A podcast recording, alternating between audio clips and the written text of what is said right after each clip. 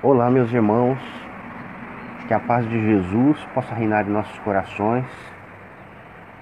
Nessa fala de hoje, eu quero trazer para todos nós uma reflexão importante a respeito da guerra, para que acalme os nossos corações, para que nos conforte dentro do que Jesus tem nos ensinado. E mais, eu quero trazer uma reflexão importante na Bíblia que vem, vem comprovar mais uma vez sobre o retorno de Jesus. Com licença de todos, eu vou ler uma parte do, do Evangelho segundo Mateus,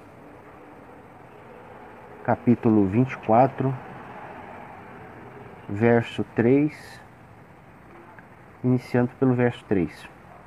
No Monte das Oliveiras achava-se Jesus assentado quando se aproximaram dele os discípulos em particular, e lhe pediram: Dize-nos quando sucederão estas coisas, e que sinal haverá da tua vinda e da consumação dos tempos? E ele lhes respondeu: Vede que ninguém vos engane, porque virão muitos em meu nome, dizendo: Eu sou o Cristo, e enganarão a muitos. E certamente ouvireis falar de guerras e rumores de guerras. O que nós estamos vivendo hoje? Guerras e rumores de guerras. Vede, não vos assusteis, porque é necessário assim acontecer, mas ainda não é o fim, porque se levantará nação contra nação, reino contra reino, e haverá fome e terremotos em vários lugares. Porém, tudo isso é o princípio das dores. É, a gente vê que a palavra aqui é, é muito forte. É, Jesus continua falando aqui que as iniquidades se multiplicarão. O que a gente vê aí na televisão, nos meios de comunicação, ou vê mesmo na rua, como, como se multiplica a, a perversidade, a maldade, a corrupção, o, o sensualismo exacerbado, o desrespeito ao sexo. Tudo bem, vamos continuar aqui. Jesus fala mais. Vocês serão, vocês, ou seja, vocês que me seguem, vocês que são cristãos, vocês serão perseguidos. Serão perseguidos por muitos, serão odiados de todas as nações por causa de meu nome. Jesus, nesse ponto dessa fala de Jesus, ele já estava trazendo, ele já estava trazendo uma coisa que viria de acontecer desde, desde o início do cristianismo. Quantos cristãos foram perseguidos e mortos, torturados? A gente vê isso no cristianismo primitivo, a perseguição pelos cristãos, mas mesmo assim, depois de estabelecido o cristianismo na face do mundo, né, a gente percebe que os cristãos continuaram sendo perseguidos pelas trevas e utilizaram, mesmo utilizaram pessoas dentro das religiões para perseguir os próprios cristãos. E, e a gente vê que, por exemplo, é, quando, quando se perseguiu através da Inquisição, a Inquisição é uma perseguição das trevas pelos cristãos e os cristãos que já tinham a condição mediúnica, que já tinha um sexto sentido mais avançado, que já tinham capacidade pela sua fé de curar alguém através de uma prece ou de uma imposição de mãos, eram perseguidos e mortos pela Inquisição. As cruzadas, antes da Inquisição houve essas cruzadas, foram guerras e a gente, desde o início, a gente ouve falar dessas guerras. Ouvirão falar de guerras e rumores de guerras. São guerras é, intuídas pelo diabo. Que o diabo significa toda a espiritualidade do mal, que é contra os ensinamentos de Jesus. Então vede bem, Jesus falou, vede bem. Quando, quando se dará a minha volta e quando acontecerão todas essas coisas, surgirão falsos cristos e falsos profetas a palavra Cristo significava, significa até hoje, né? Para os judeus daquela época, aquela pessoa que viria salvar a nação, viria salvar o povo hebreu do jugo, do jugo dos romanos. E também tinha outro significado, tinha o significado de uma pessoa ungida por Deus para controlar uma comunidade, seguindo, seguindo os ensinamentos religiosos da lei de Deus. Isso também é um, são dois significados muito importantes, porque o povo daquela época aguardava avidamente que se aproximasse dele um guerreiro. Esse guerreiro seria o Messias, ou melhor, seria o ungido, ou melhor ainda, que já veio a, se, a, a ser utilizado no mundo atual, seria um Cristo. O Cristo seria esse guerreiro que facilmente venceria a batalha contra os romanos e tornaria o povo hebreu um povo completamente livre. Mas a gente sabe que o que veio para, para a humanidade no seio do povo hebreu, no seio judaico, é o Cristo. O Cristo, um homem simples, um homem humilde, mas espírito altamente evoluído. E o outro entendimento sobre Cristo, aquele que aquele ungido que que arrebanha as pessoas para seguir em comunidade uma religião, ungido por Deus. Quantos falsos cristos apareceram no mundo? Quantos falsos, quantas pessoas se dizendo cristos deram mais valor ao dinheiro que arrebanharam dos fiéis e vivem em luxo, enquanto os fiéis, muitos deles doaram tudo. Pessoas simples que acreditaram com fé e doaram todos os seus bens para esses falsos cristos, imóveis, contas bancárias, pertences.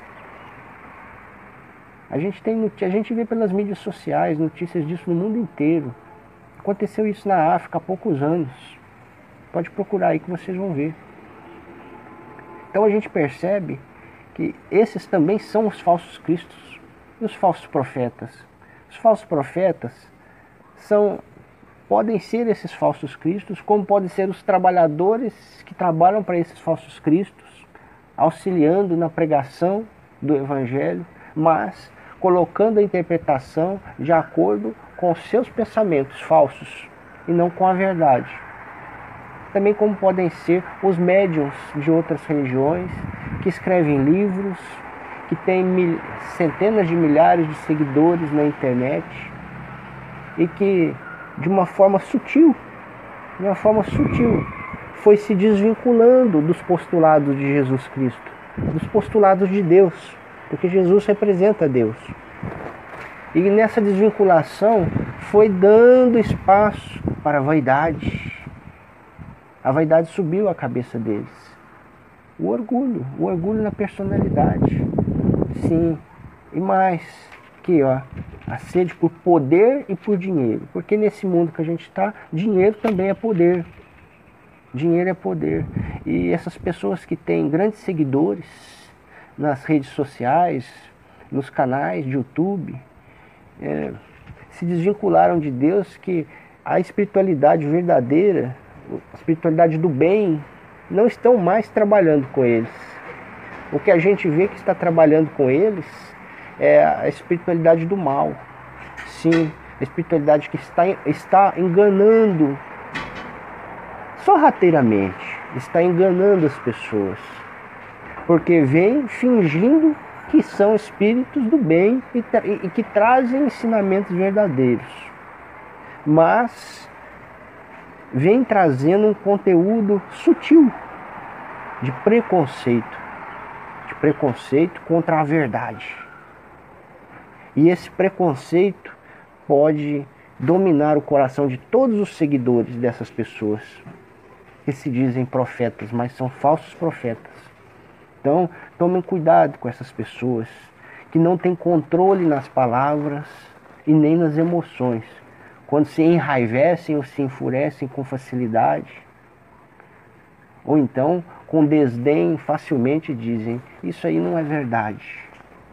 Essas pessoas podem ser os falsos profetas, porque o verdadeiro profeta além de trazer as palavras da verdade, ele vivencia essas palavras, ele exemplifica em suas ações como um verdadeiro testemunho.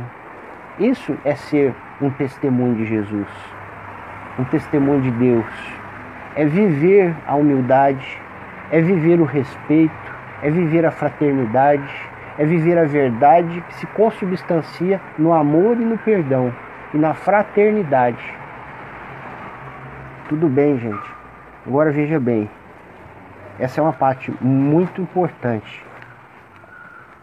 É, quando os apóstolos perguntaram para Jesus, diz-nos quando sucederá a sua vinda, ele falou que seria que apareceriam esses falsos profetas.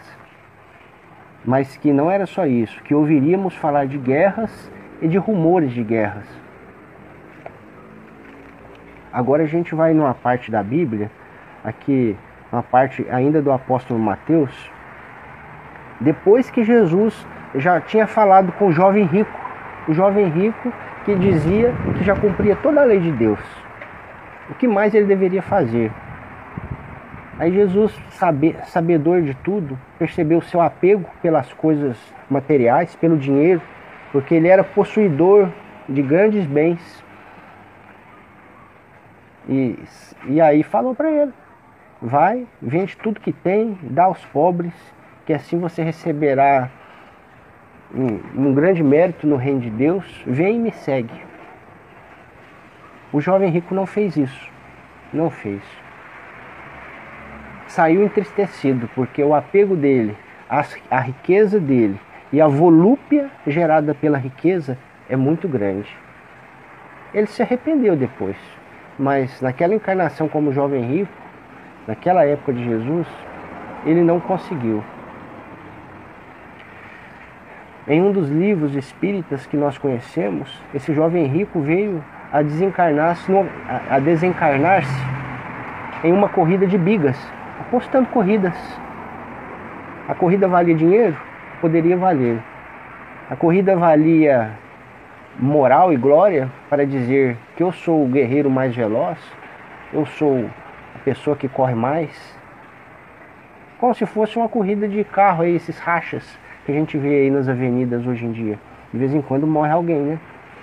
Pois é, o jovem rico faleceu dessa maneira.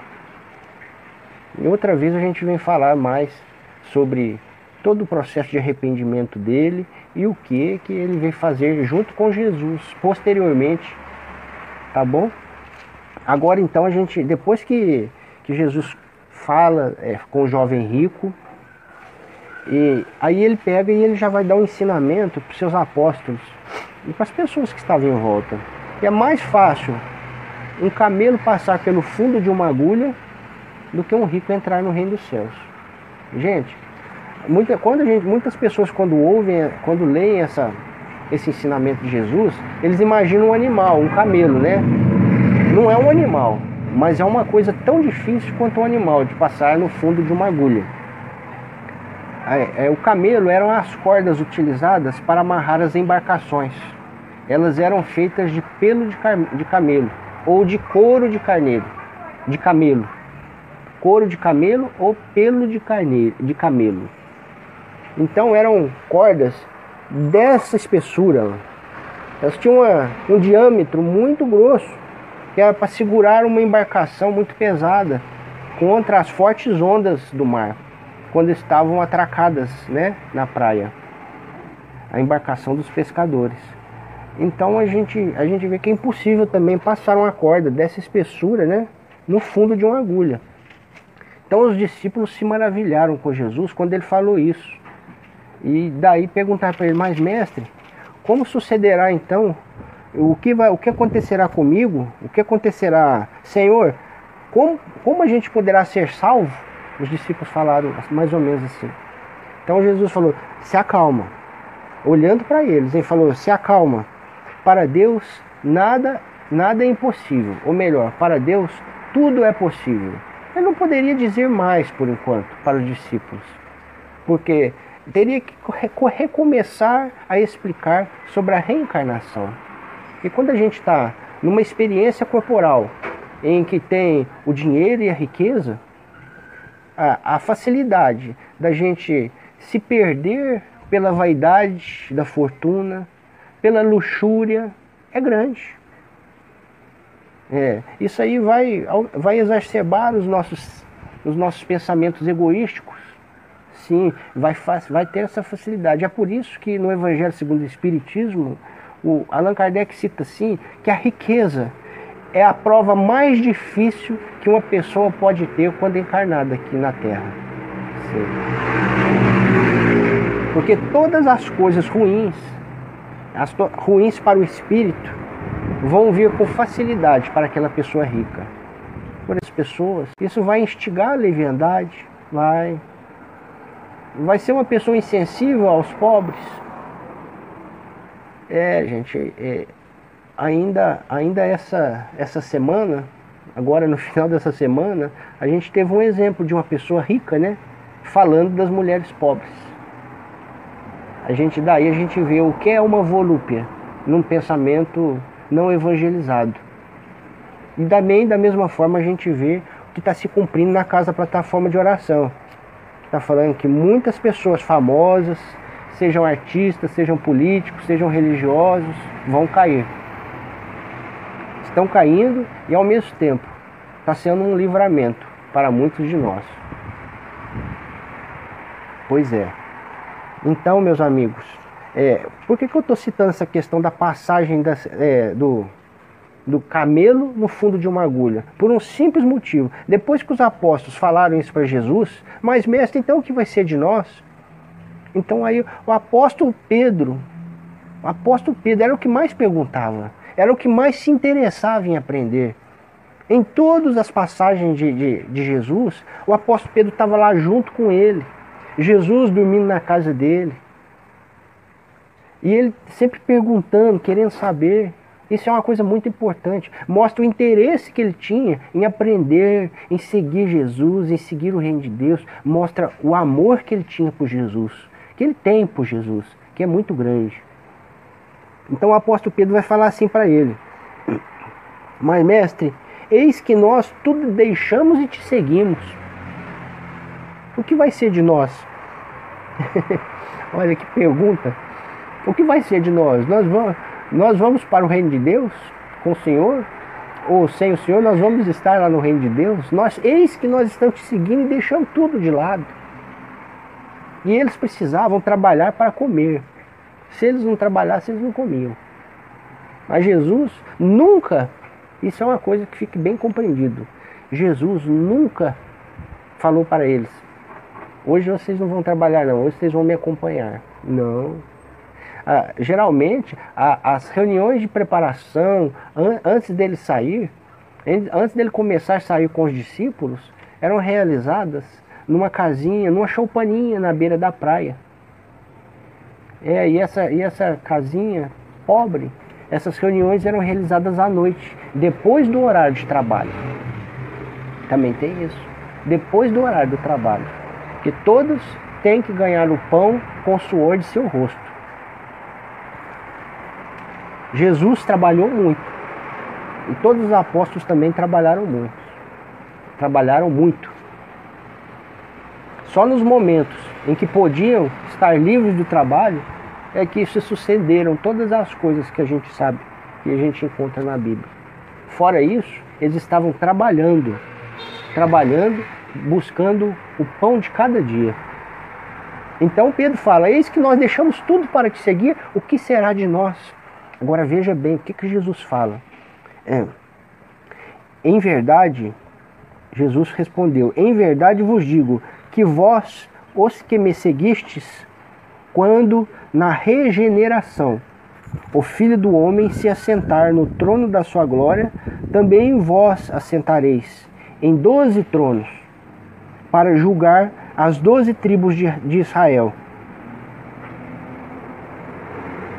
Muitas religiões interpretam a palavra regeneração de uma forma, cada, um, cada religião de uma forma diferente. O Espiritismo interpreta a regeneração na forma da reencarnação. Depois, em outra vida, quando vocês já estiverem mais evoluídos, vocês vão alcançar um patamar espiritual melhor, já vão ter resgatado ah, os seus erros kármicos que estiverem contabilizados em seus espíritos e vocês vão poder aos, continuar auxiliando, se quiserem, o trabalho da divulgação do Evangelho na Terra ou vão poder partir para outras, outros locais do plano espiritual ou do universo. Sim, pode ter, pode ter esse significado. A gente sabe que todas as palavras de Jesus pode ter vários significados. E todos eles podem ser coerentes de acordo com o momento em que você está vivendo, de acordo com a circunstância que você está vivendo. Outro entendimento sobre isso é o que os nossos irmãos evangélicos entendem. É, depois da morte, quando forem ascensos ao céu, é, aí já é, isso é o mesmo significado. Depois da morte, quando eles subirem aos céus, em corpo glorificado, eles estarão reunidos com Jesus. Pois eu te falo uma coisa, meus irmãos. Todas essas duas interpretações estão certas. Porque eles haveriam de reencarnar várias vezes. Eles haveriam de estar, ou então eles haveriam de estar, depois da morte, no plano espiritual, junto com a equipe de Jesus. Sim, todos esses dois estão certos mas pode ser interpretado também ao pé da letra? Será que se eu ler essa palavra e falar assim, o que é regeneração? Será que eu posso interpretar dessa maneira? A época em que nós vivemos hoje no mundo, no nosso planeta, é a época de transição planetária. A época em que o planeta está passando para um para um planeta de provas e expiações, para um patamar evolutivo que se chama planeta regenerado. Isso significa transição. Transição de uma escala evolutiva espiritual na ordem da evolução dos planetas e das humanidades. Então, se nós estamos na época de conversão para regeneração. Sim, conversão, ainda não somos um planeta regenerado. Mas não nos esqueçamos do que, é que a gente acabou de ouvir aqui no capítulo 24. O que sucederão para que, quando o Senhor voltar, perguntaram para ele, né? Na sua volta, o que mostrará a sua volta? Ah, então ele falou: haverão de surgir falsos cristos e falsos profetas. A gente viu que, que existem muitos agora em grande quantidade. Só que eles, muitos estão sendo desmascarados. Tá? Muitos estão sendo desmascarados. E ao mesmo tempo Jesus falou que ouviremos falar de guerras e rumores de guerras. Ou seja, quando ele voltasse, em seu retorno seria numa época que estaríamos vivendo o início de uma guerra e já teriam ocorrido outras. Como, como realmente é, né? A gente já passou por várias guerras no mundo até hoje. E até recentemente na história do mundo houve pequenas guerras que não teve grande repercussão mundial, porque o conflito foi entre um grande gigante contra países que não tinham condições belicosas, armamentistas, que trouxesse um perigo de guerra atômica mas agora é diferente. Quando se fala em perigo de guerra atômica, se fala, se fala que poderia acontecer uma destruição total do planeta, que a vida aqui não existiria mais. Sim, isso pode acontecer. Mesmo que um para e eu vi esses comentários, viu, gente? Isso não é suposição minha não, a gente tem assistido aí. Os países estrategicamente já têm os seus submarinos, os seus navios submarinos armados com ogivas nucleares altamente potentes. Então, se caso um país inteiro for dizimado por, por um ataque nuclear, mesmo assim, seus militares ainda estarão armados em posições que o outro país nem vai saber onde é para, para revidarem, para causar o revide, a vingança. Daí a gente vê que patamar evolutivo que a gente está. Mesmo os países mais adiantados, eles vivem na guerra pela vingança. Eles pensam assim e trabalham colocando esse terror nas pessoas. Eu estou te ameaçando. Deixe preparado todas as ogivas nucleares, todas as bombas atômicas, que fiquem de prontidão. Por que esse terror? Além de destruir uma, uma nação que está em guerra inteira, essa outra nação em seus submarinos está garantida pela vingança. Vingança. Mesmo já não existindo nada na nação, eles vão vendo o terror que é a destruição de um, de um país inteiro com bomba atômica. Mesmo assim, eles ainda ameaçam. Mesmo estando tudo destruído, nós temos esse, esse poder vingativo de destruir o seu país. E Kardec nos ensina, é, trazendo uma reflexão de Jesus sobre o perdão, que o duelo e a vingança é, é, a, última, é a última marca da barbárie que ainda existe na humanidade. Então eu sinto assim no meu coração que enquanto esses países possuírem essas bombas, eles estarão exercitando em seus governantes, em suas populações e nas populações do mundo inteiro que se afinizarem com essa ideia de vingança e de guerra. Estarão estimulando a barbárie. Então, enquanto isso não acabar por definitivo, nós não entraremos no mundo de regeneração. Mas vocês fiquem todos tranquilos. O Espírito Emmanuel, guia espiritual e amigo de Chico Xavier, veio explicar para nós e falado por todas as pessoas que conheceram o Chico Xavier, doutora Marlene Nobre, médica espírita, seu Geraldo Lemos Neto e outras pessoas que não comentaram ainda a esse respeito, porque já foi feito esses comentários. E o próprio Chico comentou também sobre isso no programa Pinga Fogo da TV Tupi, que vocês podem encontrar aí algumas partes desses comentários dele. Que o Espírito Emmanuel é, teve, teve é, notícias de um encontro de Jesus com os outros Cristos planetários. Esse encontro se deu dentro do Sol, do nosso Sol. Os Cristos estavam preocupados porque os países já tinham condições bélicas de, de criarem a, a arma atômica. E naquela data, 1969, o homem havia pisado a Lua pela primeira vez.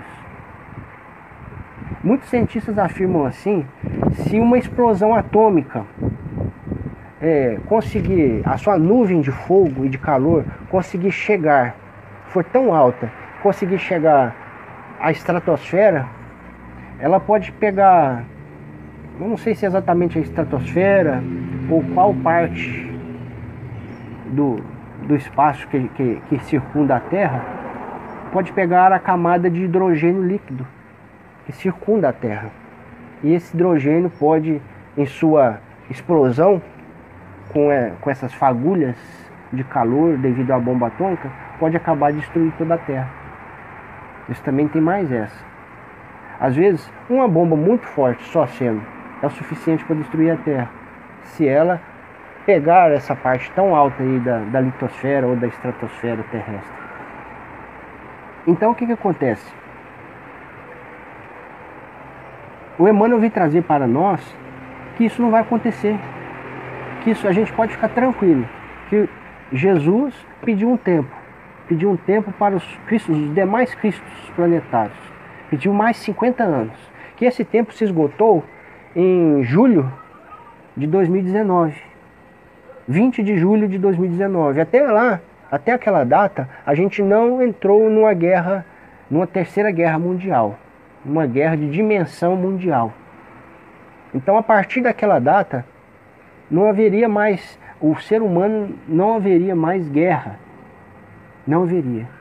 É, é assim que eu interpreto. Sabe por quê? Porque, da mesma forma, na casa plataforma de oração, trazendo a mensagem dos espíritos superiores e a mensagem de Jesus. Eles já falaram que não haverá, você fica tranquilo que não haverá mais perigo de guerra atômica. Pode haver algumas explosões em, em pontos determinados? Pode. Mas se o conflito se caminhar para uma coisa, uma coisa que devastará o mundo inteiro, aí a, a própria espiritualidade, os próprios seres de outros planetas vão recolher essas armas, que são alguns são brinquedos de criança para eles. Vão recolher ou então vão anulá-las com uma tecnologia que a gente não, não conhece. Então todos nós, e a humanidade, que ficamos, fiquemos tranquilos. Sobre a data limite que o Chico falou, ela existe realmente e não há possibilidade da destruição da humanidade. Não há possibilidade da destruição da humanidade.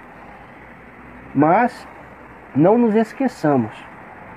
Vamos, vamos, eu vou continuar a leitura aqui, viu gente? Eu acho, eu acho muito interessante, muito interessante. Porque aqui vem uma comprovação da volta de Jesus.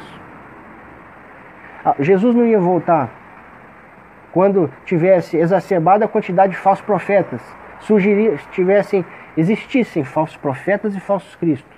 Sim, o que a gente tem aí? Demais. É, em todas as religiões tem demais. Que às vezes a pessoa pode até pensar que está defendendo de coração uma religião, mas só de estar contra uma verdade que surgiu, às vezes sem religião, ou então num movimento social universalista, por exemplo, um movimento espiritual universalista, só de você ignorar isso ou ir contra isso, você pode estar sendo um falso profeta. Porque você nem buscou o conteúdo que está sendo exposto, você está duvidando e levando a dúvida para as pessoas. Isso que eu estou falando agora, você vai encontrar a última passagem do Espírito São Luís no capítulo 21 do Evangelho segundo o Espiritismo, onde ele fala que haverá falsos cristos e falsos profetas. Ele fala isso. Cuidado para que você também não se torne um falso profeta, pelo seu orgulho, pela sua vaidade, pelo seu apego. Sim, muita gente se torna falso profeta pelo apego. Apego porque construiu uma casa religiosa, construiu um ambiente social em que, baseado no que já acredita, vem fazendo um trabalho bonito de caridade há décadas. Mas esse trabalho pode ser ampliado. O seu conteúdo de verdade pode ser ampliado. Sim, depende de você se abrir e estudar. Não fique na ignorância. Não significa que você já leu 500 livros do Chico Xavier, que você já aprendeu alguma coisa. Porque agora que está vindo a verdade. O Chico, veja bem, houve um movimento espírita para preparar a vinda do Consolador prometido. Sim. Depois, no Brasil, veio Bittencourt Sampaio, Bezerra de Menezes, Caibar Schutel, Eurípides Barçanufo, preparando o ambiente para receber quem? Chico Xavier. Porque ele foi o médium que mais trouxe conteúdos da verdade, ligando a verdade aos ensinamentos de Jesus. Todos os livros da doutrina espírita são fortemente entrelaçados com o Evangelho de Jesus e com a Bíblia em geral também. E com a Bíblia em geral. Então a gente precisa abrir o pensamento, abrir a cabeça para compreender tudo isso. Tudo bem, gente. Olha só o que Jesus fala aqui para Pedro. Em, vez, em verdade vos digo que os que me seguis, vós que me seguistes, quando na regeneração o Filho do Homem se assentar no trono da sua glória, também vós assentareis em doze tronos, para julgar as doze tribos de Israel. De todos os apóstolos, o Pedro foi o único que falou: Senhor, e nós que largamos tudo, nós não vamos te acompanhar? O que é que Jesus falou? Quando vier o Filho do Homem em toda a sua glória, vós também, Pedro, e todos significando para todos os outros também, assentareis do meu lado em doze tronos para julgar todas as tribos, todas as doze tribos de Israel. O que significa os doze tronos? os doze discípulos de Jesus. Esse é um número simbólico? Sim, é um número simbólico. Porque a equipe de Jesus é muito maior do que doze.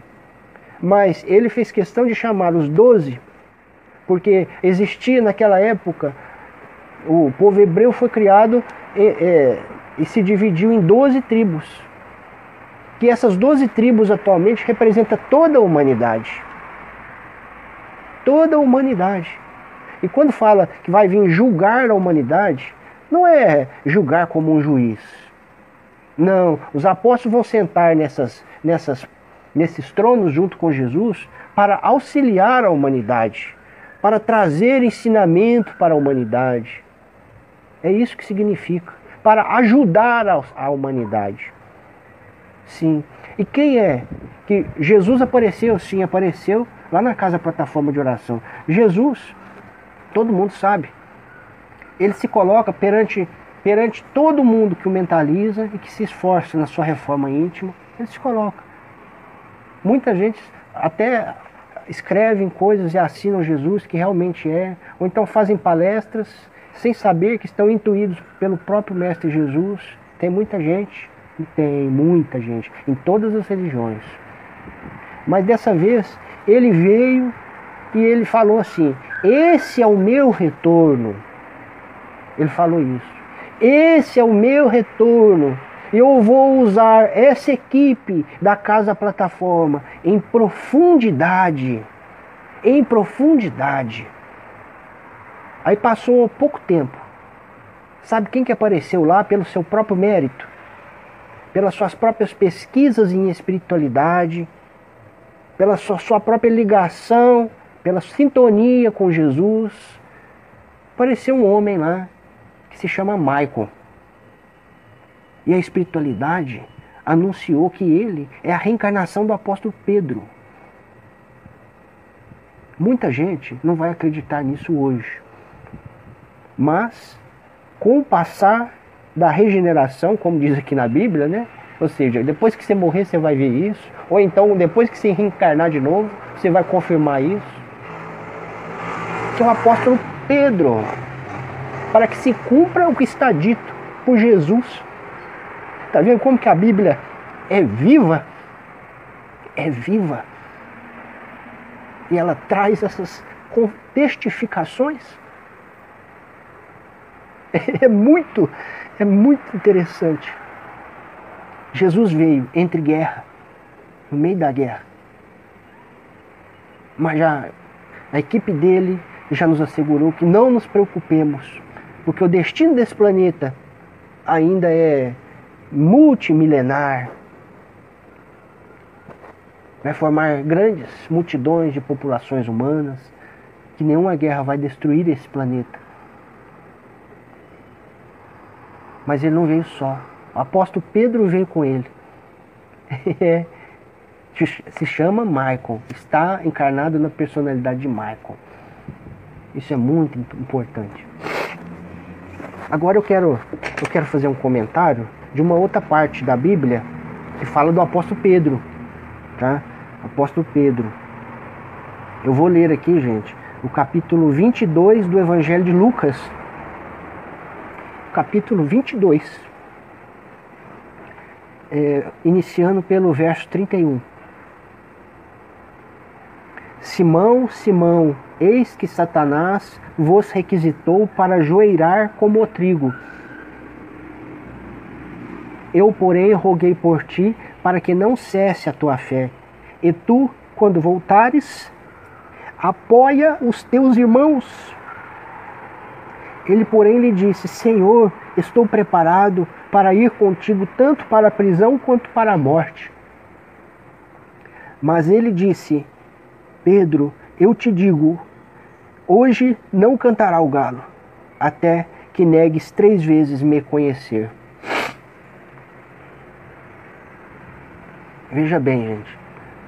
Foi dito na casa plataforma de oração que o dragão, que muita gente conhece, chama de Satanás, ou número um, orou a Deus para que pudesse tocar na saúde de um médio da casa plataforma de oração. o médio principal que está tendo lá no momento. Claro que juntamente com todos os outros. Mediunidade é assim, gente. Um médium pode ser Jesus. Se ele estiver sozinho, sem outros em volta dele, para dar sustentação, não faz nada. Não faz nada. Ninguém vai ser testemunho para justificar depois as suas ações, seus exemplos, e ninguém vai, ter, vai estar em volta dele, vai doar ectoplasma, vai estar sustentando o seu trabalho. Então, o papel dos doze apóstolos de Jesus, além de aprender e trazer o Evangelho, é sustentar Jesus. E é o que aconteceu. Só que não eram só os doze, não. Você sabe quantos? Quantas pessoas ele já, ele já enviou naquela época, né? Mesmo depois da sua morte. Mais de 500 ou 72 pessoas, muito mais. A mãe dele era uma apóstola, sim. E como? Talvez a principal. Precisava de alguém elevadíssimo, espírito elevadíssimo, quase como ele, para que pudesse gestá-lo e trazê-lo ao mundo. Aí você já vê qual é o potencial da mãe dele. E uma mensagem dada pelo Espírito Gabriel, o anjo Gabriel, falou que ela, Maria, é um espírito quase gêmeo de Jesus, quase gêmeo.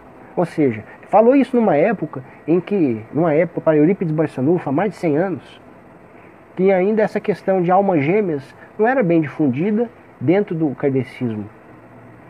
Então era dúvida. Mas ele falou, se é quase gêmeo, é porque existe alma gêmea. Isso aí já é uma comprovação da alma gêmea. Hoje em dia a gente tem livros importantíssimos espíritos que testificam e ensinam sobre a existência das almas gêmeas.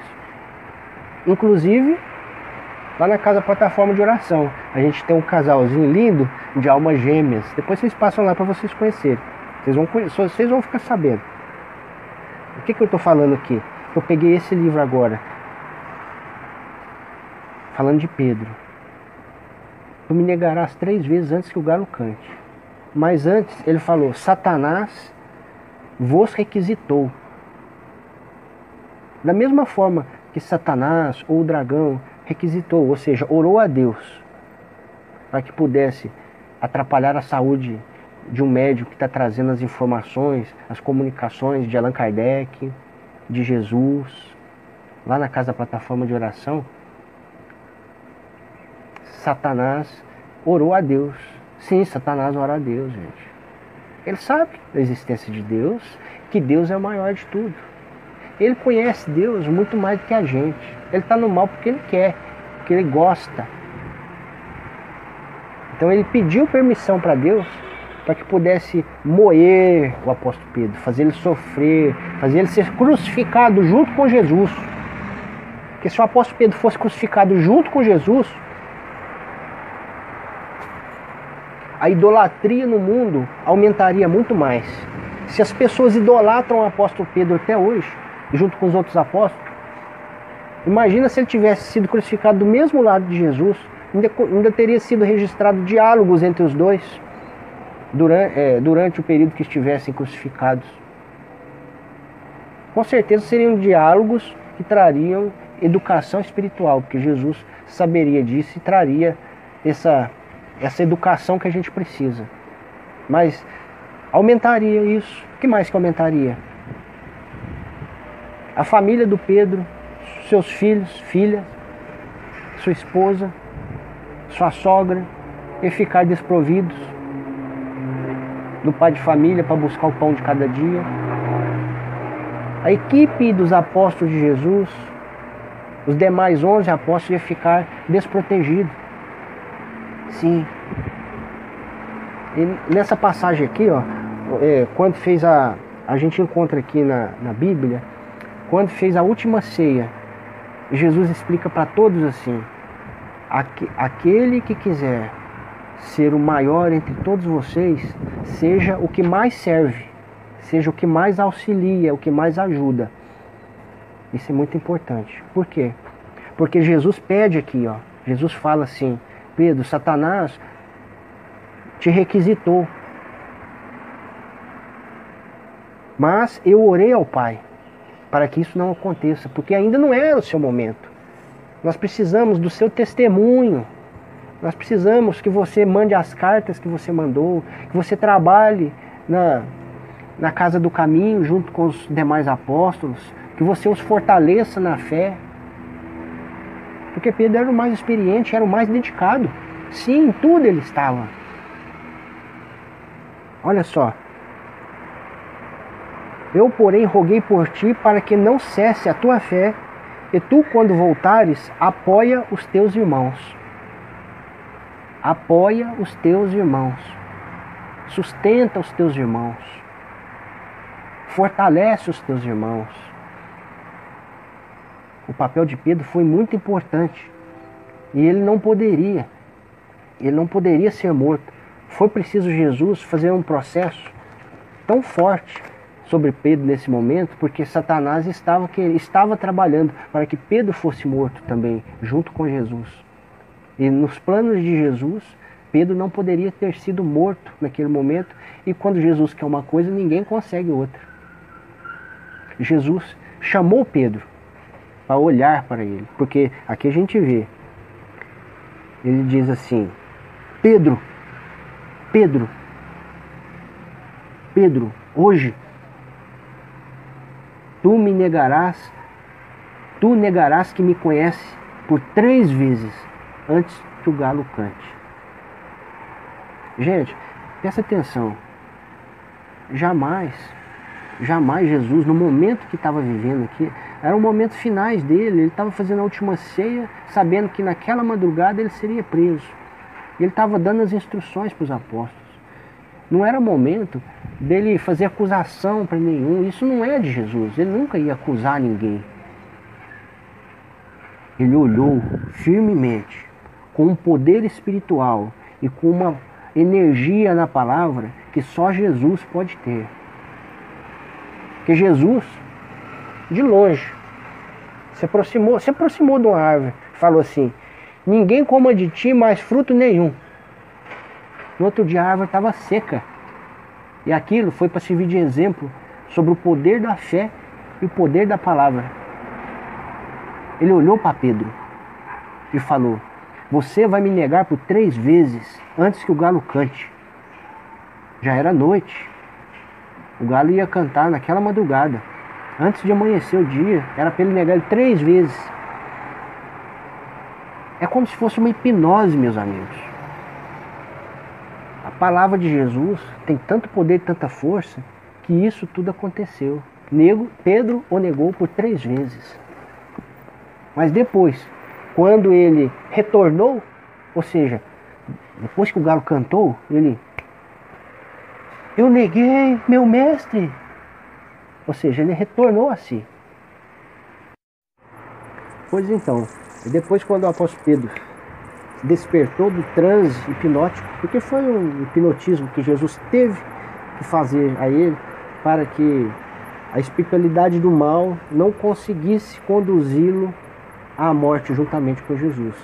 Aí ele já se encaminhou, conseguiu se encaminhar para junto da companhia dos demais apóstolos, da sua família, posteriormente se reunir e dar continuidade no importantíssimo trabalho do Evangelho outra, outra apóstola, outra seguidora de Jesus, que o amava muito, era Maria de Magdala. E ela está de volta aí na casa plataforma de oração, junto com o apóstolo Pedro, para que se cumpra o que Jesus falou pelo, com o apóstolo Pedro. Vamos só lembrar, gente. Eis, é, Jesus falou: Em verdade vos digo que vós, os que me seguiste, quando na regeneração o Filho do Homem se assentar no trono da sua glória, também vós assentareis. Então, Pedro que tocou nesse assunto, está o nome dele aqui. Então é o Pedro que está lá junto com ele no seu retorno. Não é o Pedro, médium, que está incorporando, que está que tá sendo chamado filho de Jesus. Hoje em dia, apóstolo, o apóstolo Pedro tem a personalidade de Michael. Só que não veio só também não. É a mesma esposa do apóstolo Pedro, que é um espírito que já acompanha ele em várias encarnações, veio continuar o trabalho junto com Jesus. Porque naquela época não podia falar o nome das mulheres, que já era um desrespeito falar o nome das mulheres. Era em respeito às mulheres não citar seus próprios nomes. Né? Em alguns locais elas tinham que andar de burca, né? tampando-se toda. Existia isso. E outra mulher que, que está lá na Casa Plataforma de Oração é a média Juliana, que na verdade é o espírito, uma das mulheres que mais amou Jesus. Depois a gente vai contar a história de Maria de Magdala, que ela terminou sua vida. Ela se dispôs de tudo, se desfez de tudo que eram os bens materiais que ela possuía para seguir Jesus. Depois da morte de Jesus, ela começou a ajudar as pessoas, ajudava os leprosos, no Vale dos Leprosos. Lá era um local que eles tinham que morrer à míngua. Ninguém podia lá levar comida e entregar na mão deles. Ninguém podia pensar as suas feridas com azeite, com qualquer outro medicamento. Mas ela fazia isso. Cuidava deles com amor. E um dia ela contraiu a lepra. E foi viver lá, sozinha, afastada dos demais apóstolos e da equipe, porque ninguém podia se aproximar. Mas ela não estava sozinha. Ela estava com Jesus. E depois do seu desencarne, Jesus veio buscá-la. E ela foi muito feliz para o reino de Jesus, ou para o mundo espiritual. e hoje ela está reencarnada, está lá junto com Jesus, sentada em um de seus tronos, para ajudar a humanidade. Um grande abraço a todos. Que isso sirva de incentivo para a gente. Buscar, buscar a fé verdadeira. Não uma fé cega, mas uma fé apoiada numa coisa muito palpável que o olho não enxerga, mas que o coração sente. Que o coração sentir.